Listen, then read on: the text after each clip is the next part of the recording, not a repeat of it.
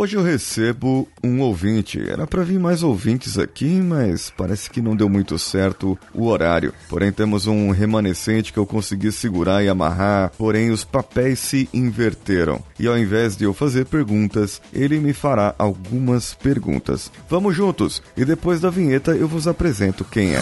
Você está ouvindo Coachcast Brasil. A sua dose diária de motivação.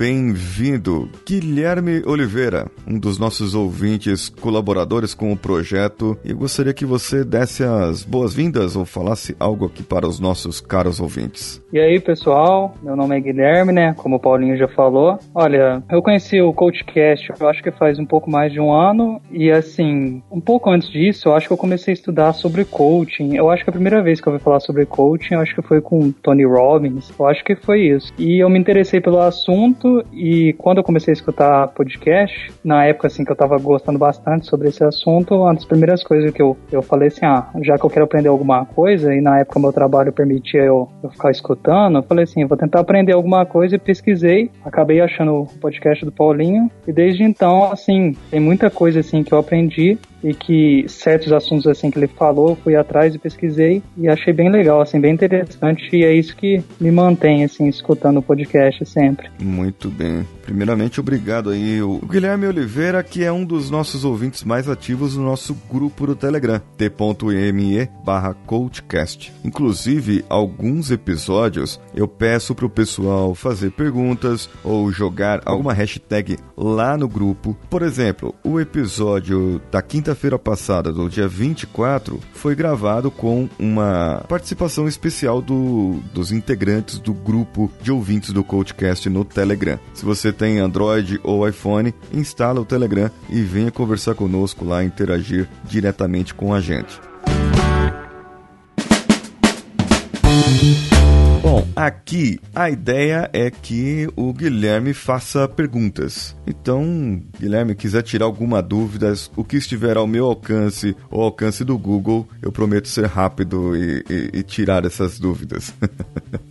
Vamos lá. É, com relação ao coaching, assim, porque assim, eu vejo que hoje em dia esse nome coach me parece que ele tá meio banalizado, assim, e tipo assim, eu não sei, assim, eu não vou julgar por todo mundo que faz todos os tipos de coaching, eu não conheço, mas assim, você acha que ultimamente precisa desse tanto de coaching? Por exemplo, existe coach, com alguns coaches eu posso concordar, igual coach esportivo ou talvez um coach espiritual, não sei, mas parece que eu não sei se esse mercado cresceu tanto e tá dando muito dinheiro e tem muita gente assim que começa a criar nome de coaching para tudo, assim. Eu queria saber assim, o que, que você acha disso? É realmente deu uma banalizada. Alguns trabalham com nichos, que são chamados nichos de coaching. Então, tem coach para atletas de alto desempenho, como se tivesse atleta de baixo desempenho. Então, eles eles simplesmente falam assim, ó, o coach para atletas, ele vai ser um coach de alto desempenho, vamos dizer assim.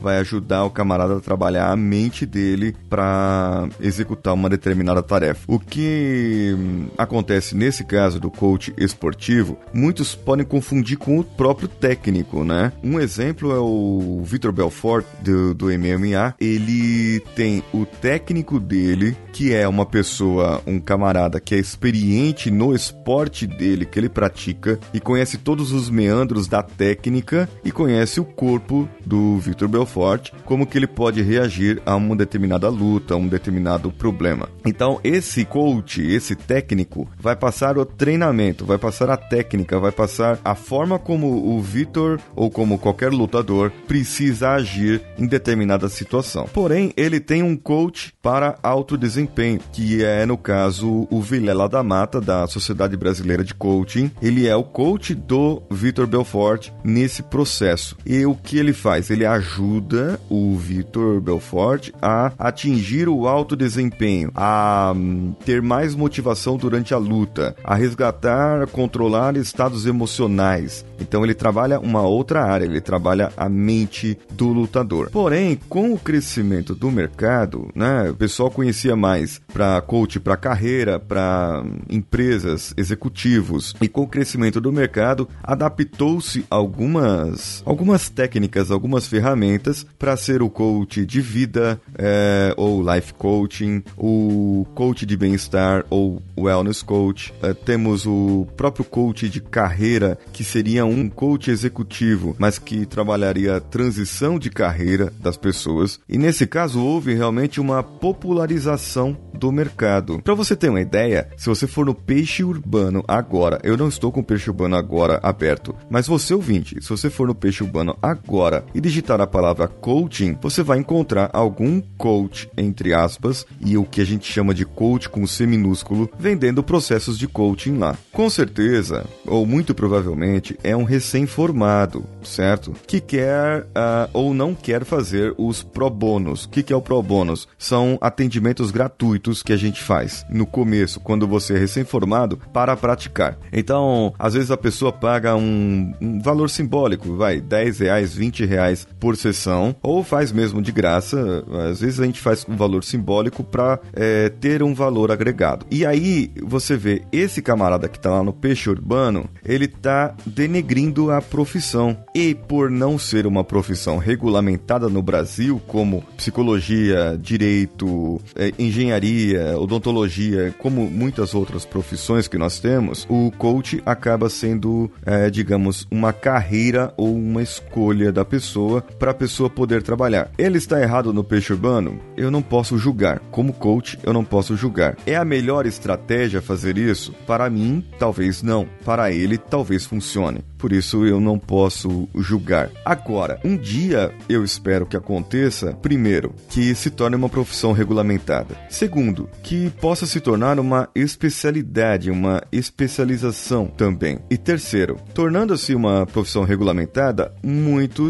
vão acabar saindo do mercado e vai separar o, o joio do trigo, vamos dizer assim. Hoje, para você ter uma ideia, por exemplo, não vou pegar hoje, vou pegar antigamente aqui, quando eu me formei em engenharia, só existiam três modalidades: engenharia civil, engenharia elétrica e engenharia mecânica. Dentro dessas modalidades você tinha sua especialização. Então, o CREA de engenheiro, ele só vinha com essas três. O meu, a minha especialização, a minha habilitação é engenharia mecatrônica. Porém, não veio isso no meu CREA. Até hoje está só engenharia mecânica. Agora, não lembro se foi a partir de 2010 ou mas foi bem mais recente que a houve essa diferença. Então, o camarada pode ser engenheiro mecânico com habilitação em mecatrônica ou engenheiro eletricista com habilitação em controle e automação, engenheiro civil com habilitação em sanitária, ou seja, houve uma diferença e a pessoa com aquela habilidade que ele adquiriu na faculdade, ele pôde atuar no mercado. Só que, por exemplo, uma faculdade de engenharia é uma faculdade de 5 anos. Uma faculdade aí que demora pra caramba para você se formar. Durante esse período, você tem que fazer estágio. Camarada tem que fazer estágio, tem que ir na empresa, tem que conhecer, tem que saber o que vai fazer. Depois desse período, ele é formado e geralmente hoje, muitas vezes, você tem os cargos de trainee, que é um estagiário melhor remunerado, digamos assim. O camarada ele não sai da faculdade sabendo atuar como um engenheiro, porém ele tem a habilitação de engenheiro, certo? Ele precisa praticar, se sujeitar muitas vezes a um salário menor e não é porque ele se formou em faculdades de níveis A, B ou C, que ele sabe atuar como um profissional da área de 20 anos, de 10 anos ou mesmo de 2 anos de experiência. E o coach é a mesma coisa. O grande complicado do coach é: existem formações, é, por exemplo, em escolas idôneas, que aí eu posso citar a Sociedade Brasileira, o Instituto Brasileiro de Coaching, a Sociedade Latino-Americana de Coaching e a ACT, que é uma outra, uma outra escola, elas são as mais conhecidas e as mais conceituadas em relação a treinamentos. Os treinamentos nessas escolas não são curtos, não são de dois dias, certo? São treinamentos de quatro ou oito dias. No caso, são dois módulos, geralmente, tá? São, vamos dizer assim, de seis a oito dias. Só que são dias inteiros. É, o curso ele vai das oito da manhã às oito da noite. E são dois finais de semana, geralmente. O quando eu, eu me formei era. Começava na sexta e terminava na segunda. E das 8 às 8 da noite. Dois grupos desses finais de semana. Ou seja, se eu fizer as contas aí, são 8 dias, não é isso? 10 horas. São 80 horas presencial ali. E hoje tem no mercado cursinhos de 16 horas falando que a pessoa sai lá formada como coach, entendeu? E pior, tem cursos que são online, que você vai lá no YouTube, tem 4 horas, que te dá um panorama, né? E aí eu posso te dizer aí, você, você mencionou que aprendeu bastante coisa com o Coachcast, eu posso dizer que o podcast aqui, o Coachcast, ele não tem essa finalidade, porém, ele tem mais conteúdo que muitos cursos que tem por aí, entendeu? E é gratuito, né? Se você quiser entrar lá, você pode é. fazer de graça.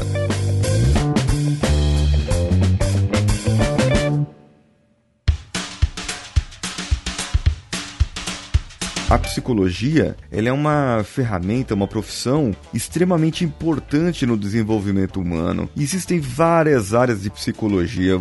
Você para se formar um psicólogo, o camarada precisa estudar muito, trabalhar muito. Porém, assim como na engenharia a, e na psicologia, não é tudo o que a pessoa aprendeu na escola que ele vai utilizar no dia a dia. É, eu, como engenheiro, trabalhando como engenheiro, utilizo de 10 a 20% do que eu aprendi, porque muitas coisas são base apenas para você aprender as coisas, é, as ferramentas necessárias. O que alguns cursos de coach, que são os melhores do mercado, fazem é sintetizar ferramentas de psicologia, de administração, algumas de programação neurolinguística nessas horas de curso e darem somente o que é necessário. Porém, para você ser um Master Coach, você precisa fazer o Life Coach, que é esse primeiro que eu te falei de 80 horas, depois um de Executive Coaching, mais 80 horas, já são 160, e depois um de Positive Coaching, mais 80 horas, 240 horas de treinamento intenso, e somado a isso, você tem que fazer 30 horas de atendimento para cada módulo, ou seja, são mais 90 horas gratuitas, que são os pro bônus comprovar isso, certo? E ainda fazer alguns módulos online e uma prova ferrada para você se tornar um Master Coach. Ou seja, são de 240 horas só de treinamento, mais 90 horas de prática, certo? Para você poder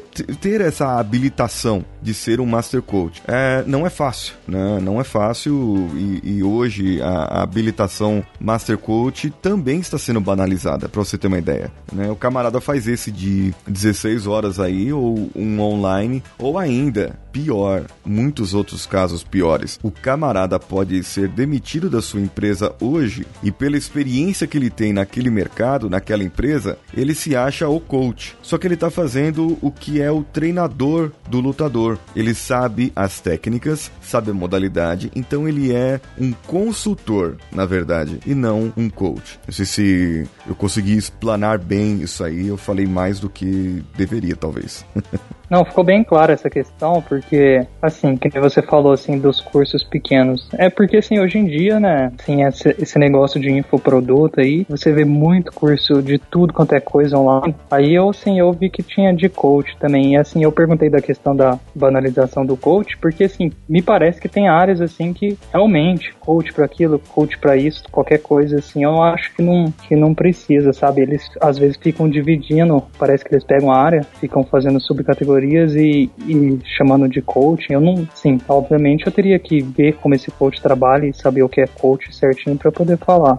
Outra pergunta que eu tinha para você é assim, é, com relação assim, é, quando começou essa, essa coisa de coaching? Quando foi assim? Não sei se tem uma pessoa considerada um dos primeiros coachings. Me dá a impressão que nos Estados Unidos isso isso já é um pouco antigo. Não sei se é da década de 60, 70. Eu já vejo assim na época que eu comecei a estudar, eu já vi que tinha algumas pessoas assim há um bom tempo já já fazendo isso. Mas assim, eu não sei quando começou isso de fato. Uhum. Eu não sei se isso veio da psicologia.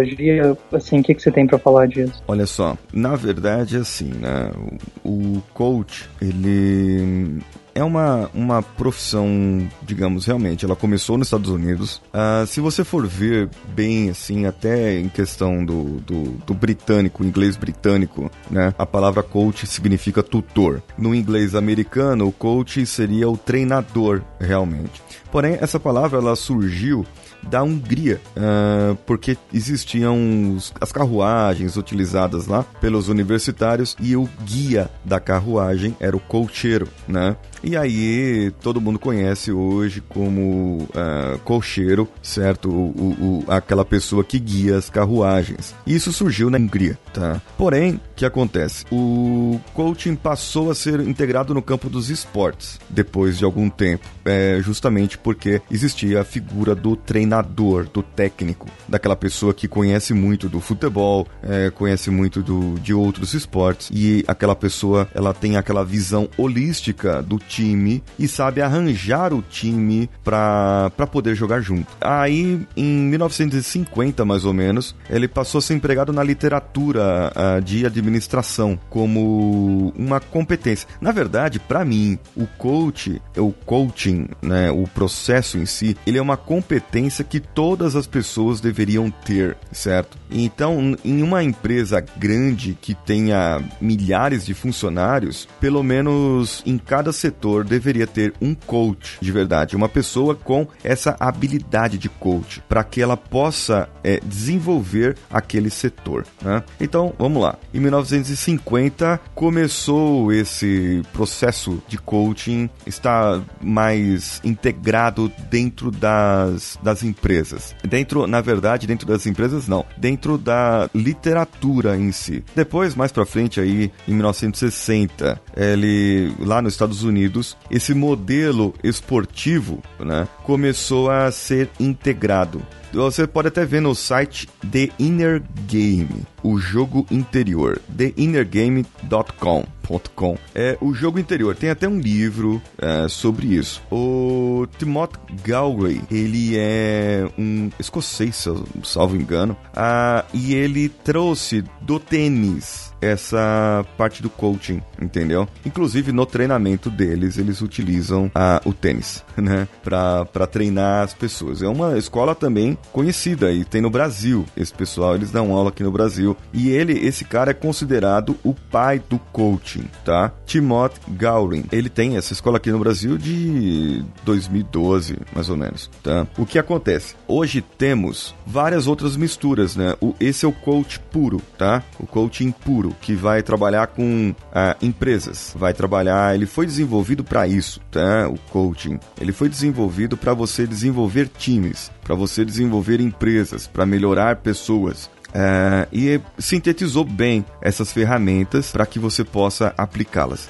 O que acontece é que hoje em dia, com a programação neurolinguística, o curso de coaching sozinho, tá? Não resolve muitas coisas, não ajuda muitas coisas. Você sente falta de algumas técnicas e precisa agregar essas técnicas. Por isso, um, um treinamento em programação neurolinguística eu acho fundamental para quem quer ser um bom coach. E os melhores treinamentos hoje dessa área você vai encontrar alguém que treine com Robert Diltz, e inclusive a gente já fez a série de da pirâmide de níveis neurológicos, né, baseado no trabalho dele, e Richard Blender, que também é um, ele só trabalha com a parte da PNL. Agora, o Robert Diltz, ele trouxe essa parte da PNL e do coaching, ele juntou os dois e trouxe mais ferramentas para melhorar o desempenho. O Anthony Robbins, o conhecido não é o nosso guru, né? Lá do, dos Estados Unidos, ele soube integrar muito bem a programação neurolinguística com os processos de coaching. E tem vídeos dele fazendo coisas incríveis aí pela internet, inclusive um famoso que ele cura um gago, né? Na hora ali, tem um vídeo muito legal dele aplicando uma técnica e ele tira a gagueira do rapaz ali na hora, justamente porque a gagueira do rapaz estava atrelada a algum problema do seu passado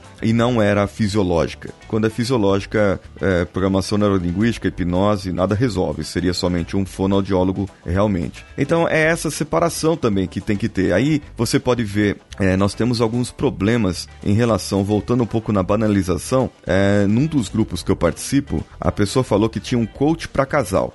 E esse coach para casal chegou a sair com o casal, levar o casal para jantar, cara, pra, pra sabe, pra, pra ajudar. Eu já ouvi falar de coaching, e aí eu vou te dar duas classificações de coaching que para mim está na, na, mesma, no mesmo balaio. Eu coloco tudo dentro do mesmo saco, amarro e jogo fora. É o seguinte: um que chegou para chegou pro coach e falou: Você não está feliz, você não tem felicidade na sua vida. Sabe o que você precisa? Você precisa de Jesus no seu coração. Então venha para mim, igreja, aceite a Jesus e você será mais feliz. Então eu, eu tenho esse tipo de coach. Coach cristão, né? Coach cristão, isso.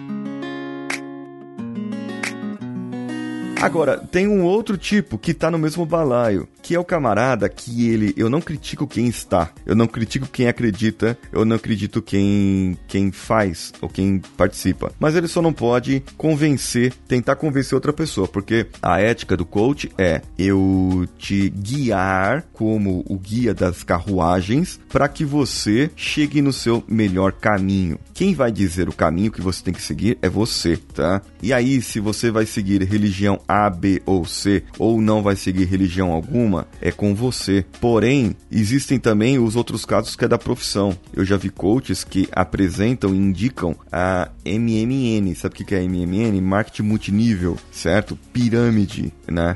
Para os coaches. O camarada tá lá, você tá lá desempregado, precisando do emprego tal, e tem uma oportunidade de ganhar dinheiro fácil.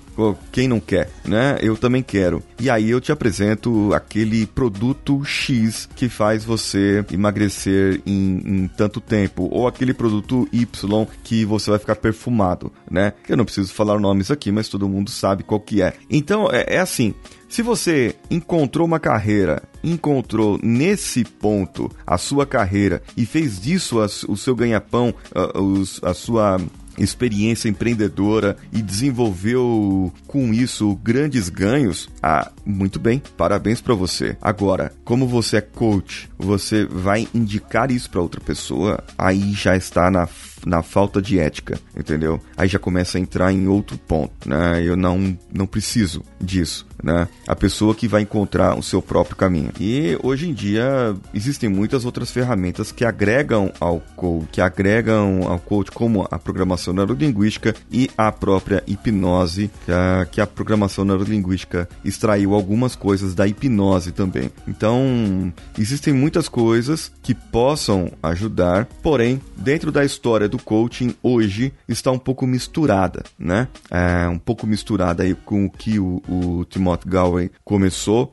o que o Tony Robbins fez e o que o Robert, o Robert Dutz fez também no mercado. E aqui no Brasil, nós temos o coach entrando aqui há mais ou menos uns 20 anos, cara uns 20 a 25 anos, e aí temos as grandes escolas que, que eu mencionei, elas são as precursoras do coaching no Brasil. Temos muitas outras coisas, por exemplo, Augusto Cury é, foi um dos precursores da programação neurolinguística no Brasil. Ele começou a trazer os primeiros livros que eles chamam de autoajuda, né? Só que são livros que trazem para você repensar um pouco sobre o que você faz da sua vida. E é o que o coach faz, na verdade, com você. Então tem gente que compra um livro e, e se autoajuda, e tem gente que não compra e, e precisa fazer coach. E aí, vamos para a próxima pergunta. é, assim, interessante é, você contando a história e, e com relação ao esporte, e, e também a parte da ligação com, com a administração, você me fez pensar sobre, assim, a questão de que coaching, me, assim, pelo menos no começo, assim, eu acredito que muita gente tem essa impressão, hoje em dia talvez ela não, não seja tão forte, de que ele é ligado mais a um setor, assim, é, empresarial, todo esse ramo, e executivo, tudo isso, e, e assim, por ele se dividir em várias, em várias outras coisas, é, você acha, assim, eu, eu concordo com você, que o coaching, assim, é um, ou esse processo, assim, é uma coisa, assim, útil para a humanidade, que, assim, todo mundo deveria saber, eu tenho uma ideia básica, isso. mas, assim, o coaching, ele prega uma, uma noção de sucesso, assim, que veio dessa, desse meio executivo, de resultado e tudo isso. E assim, é, poderia acontecer da pessoa, tipo, começar a empregar tudo isso na vida dela e ela começar a enxergar a vida, assim, talvez, não sei, ela distorcer um pouco e ela ficar muito se forçando demais a ter sucesso com a família, sucesso no esporte, sucesso em qualquer tipo de relacionamento, sucesso na faculdade, nos estudos, no trabalho. O que, que você acha disso, assim? Eu acredito sim. Eu acredito que é assim, né? O, eu acredito que o sucesso ele é subjetivo. Ele, o que é sucesso para você pode não ser sucesso para mim. É, algumas pessoas tendem tá, a, a, enxergar o que a outra pessoa faz sendo melhor que o dela. É, o chamado a grama do vizinho é mais verde que a minha. Então eu quero pastar na, na, lá na, na grama do vizinho.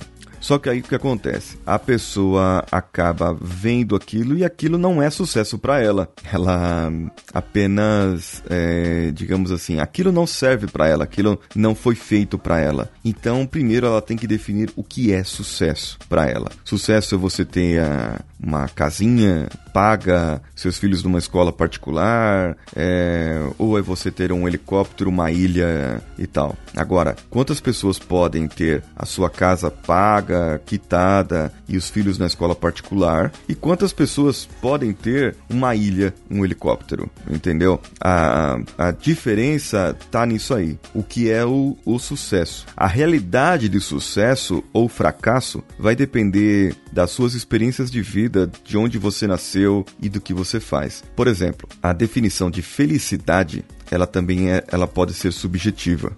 Porém, se você chegar para mim e falar hoje, hoje eu não como coach, mas como atuando com terapia, eu consigo ajudar você a enxergar o melhor caminho da felicidade para você, certo? Mas veja bem, olha como eu falei, o melhor caminho da felicidade para você, porque não vai ser o mesmo caminho da felicidade para mim, porque quem vai trilhar é você e, e acabou isso. Porém, é, num processo de coaching, se a pessoa chegar e falar assim, eu quero ser mais feliz, ah, legal. Como o que é felicidade? O coach, o coach padrão, vai travar nessa. Porque ele vai perguntar o que é felicidade para você. É, e aí vai, vai travar na, na, nisso, por quê? Porque ele vai querer um, um, impor um resultado para mostrar que a pessoa é feliz naquilo. Então, tipo, se você tiver um milhão no banco, você seria feliz. Se você tiver um carro novo, você seria feliz. Se você tiver isso ou tiver aquilo, você seria feliz. Ou se você tiver a sua família, você seria feliz. Ah, se eu tivesse a minha família, seria feliz. Mas o meu pai morreu. Então a pessoa nunca vai ser feliz por causa daquilo? Você entende? É, a, a diferença tá nisso, né? E aí, se eu começo a colocar objetivo, objetivo, objetivo, resultado, resultado, resultado. E se você alcança, você é um, uma pessoa de sucesso.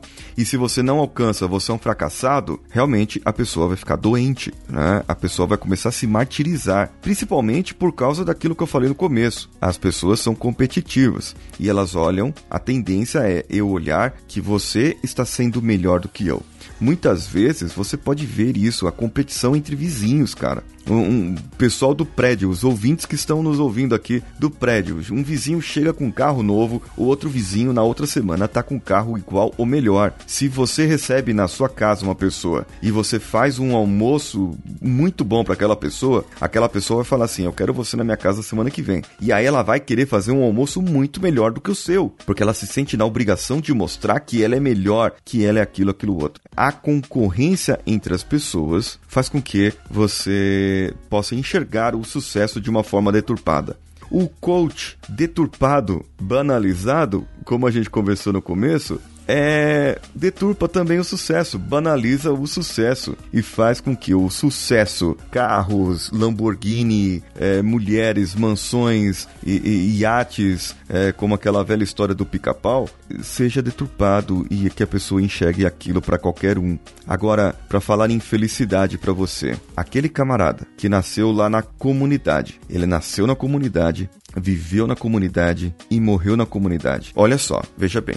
Veja bem esse exemplo. Ele viveu naquela comunidade. Tudo que ele consumiu, tudo que ele ganhou, tudo que ele viveu foi ali naquela comunidade. Ele não saiu dali. Aquilo foi aquele meio, ele estudou ali, ele ganhou a vida dele ali. Seja honesta ou não honestamente, não importa isso agora nesse exemplo. Mas pegue um outro camarada que vive em uma outra comunidade.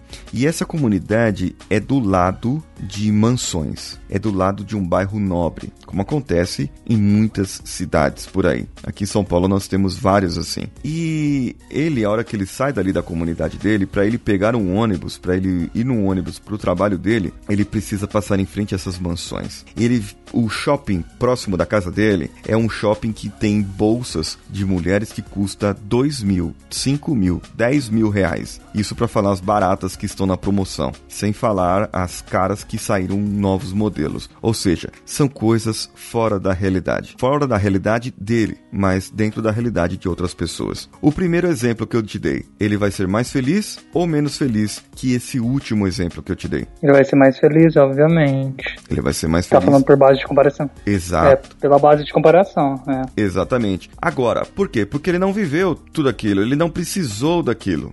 Ele não tinha o conhecimento. E aí, nesse caso, o sucesso dele era aquele. O sucesso desse segundo exemplo tá deturpado. Para ele, ele vai olhar aquilo e ele vai se sentir: eu sou um lixo, eu sou um fracassado, eu nunca vou ter condições de comprar algo assim. Ele pode ter condições? Pode. Ele pode chegar a um momento que ele vai ter condições? Pode, claro. Porém, não é fácil. O que o coach banalizado prega é que você de hoje para amanhã você se torna um milionário. Você de hoje para amanhã você vai fazer algo super é, fantástico e você vai ser o novo Steve Jobs e você é um gênio desperdiçado. Então, o coach banalizado ele te induz aquilo.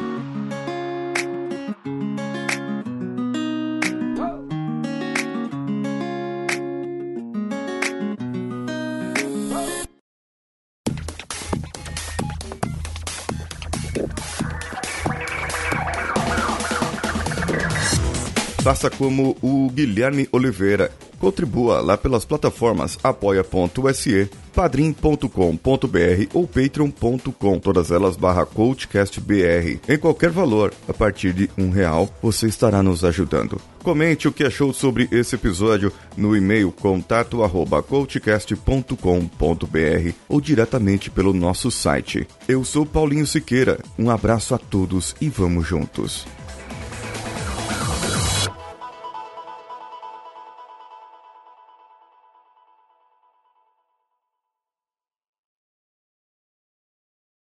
Esse podcast foi editado por Danilo Pastor, Produções de Podcasts.